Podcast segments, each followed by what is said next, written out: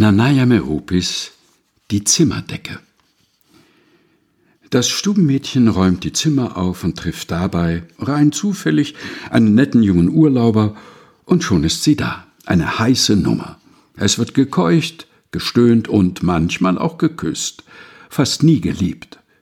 Freizügige Filme haben den Weg von den privaten zu den öffentlichen Fernsehsendern längst geschafft, und das nicht nur im Nachtprogramm vom Internet ganz zu schweigen. In meiner Jugendzeit, in der auch viele den Wunsch nach erotischen Inhalten hatten, war die Situation noch ganz anders.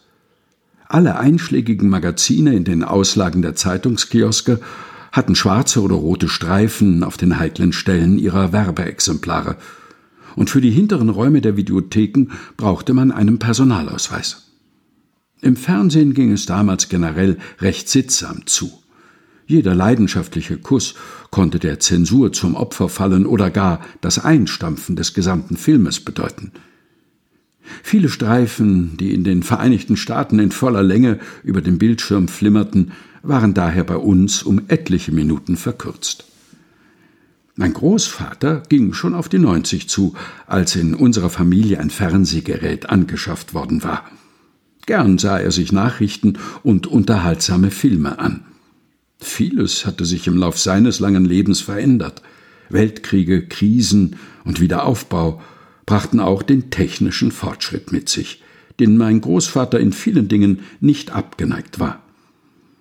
Eine Errungenschaft allerdings konnte er einfach nicht akzeptieren, und das war die sexuelle Freizügigkeit in den Serien der 60er und 70er Jahre, die das neue Medium Fernsehen mit sich gebracht hatte.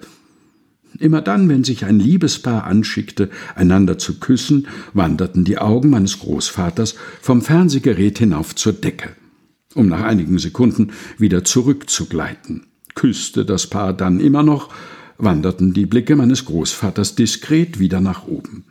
Bei einigen sexuell besonders freizügigen Serien musste mein Großvater schon dreimal den Kopf zur Zimmerdecke wenden, um das schamlose Treiben am Bildschirm nicht mitverfolgen zu müssen. Im Gedenken an ihn schaue ich oft kopfschüttelnd hinauf zur Decke. Dass mein Großvater in der heutigen Zeit oft den ganzen Fernsehabend auf die Zimmerdecke blicken müsste, wäre eigentlich schade, denn ich sah ihm sehr gern in seine ausdrucksstarken Augen. Nanaya Meropis Die Zimmerdecke, gelesen von Helga Heinold aus dem Buch Lebenslichtspuren, ein Buch, das ein Geheimnis enthält. Zu erwerben beim Engelsdorfer Verlag.